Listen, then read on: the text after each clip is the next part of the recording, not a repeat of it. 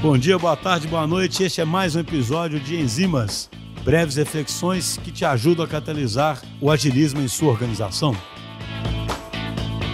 Pessoal, um de nossos ouvintes, o Léo Cruz, ele nos mandou um, uma pergunta sobre estoicismo, né? O Xuxa tem gravado alguns episódios aí de enzimas, falando um pouco sobre o estoicismo, que nos é uma, uma linha filosófica que nos influencia bastante aqui na DTI. E a pergunta dele está relacionada à questão de um certo nível de complacência né, em relação a, a, alguns princípios estoicos, se, né, se entendemos bem o questionamento aqui.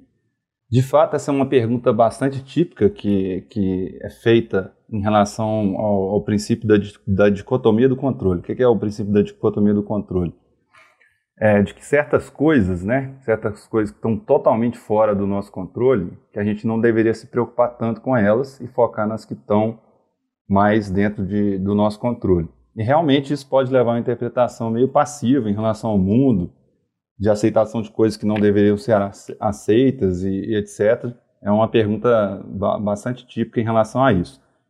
O ponto, assim, é vou buscar algumas coisas que o próprio Schuster colocou em, em alguns episódios, né? A, a filosofia né, antiga, ela era bastante prática, né? Os filósofos eles tinham um, um caráter assim de, de fazer análise, de reflexão em relação à vida, é, que, que deveriam e foram, né, deveriam sempre ser aplicadas no dia a dia. Né? E a filosofia histórica não, não, não foge disso também, não, inclusive o princípio da dicotomia do controle. É, e é importante lembrar que um dos filósofos mais importantes é, do, do estoicismo foi um imperador, o Marcos Aurélio. Então, assim, né, ele tinha alguns desafios bastante práticos de aplicabilidade praticamente diária, né, é, em relação até mesmo à atuação em guerras. Então, no fundo, o que, o que esse princípio da dicotomia do controle quer dizer, no fundo, é para a gente não gastar tempo com coisas realmente, que estão realmente fora de nosso controle. Né? Por exemplo, é, eu gosto de. Eu abordo muito isso aqui em, com a nossa liderança aqui na DTI, né? um jeito que é bem, bem didático explicar isso aí é tipo a gente ficar tentando querer mudar a lei da gravidade, o horário que o sol nasce. Então, assim, coisas que tendem a ser coisas nessa linha, né, coisas tipo assim, que são praticamente mutáveis, são fora do controle da gente, é, não vale a pena a gente perder muito tempo e, e focar muito mais nas coisas que estão é, mais próximas da gente e que a gente consegue gerar um ciclo de melhoria contínua. Né? Um outro autor que tem uma relação bem próxima com relações que eu gosto de citar bastante é, é o Donald Ryder Sen, né, que ele tem o, o, livro Principles of Product Development Flow, né, ele costuma falar que muita coisa na vida é uma curva em U invertido, né?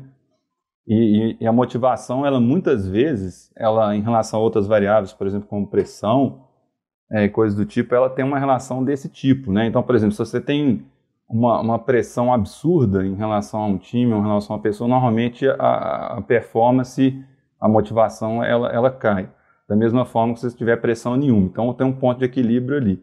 E a mesma coisa vale para coisas que, que estão sob nosso controle ou não, né? Quando a coisa está completamente fora do nosso controle, é muito desmotivante. Então é muito mais fácil a gente procurar variáveis que a gente tenha um certo nível de acionabilidade para que realmente a gente consiga ações que levem a, uma mudança de estado e normalmente le levam a gente ficar mais motivado a querer mudá-las e que sejam acionáveis, né?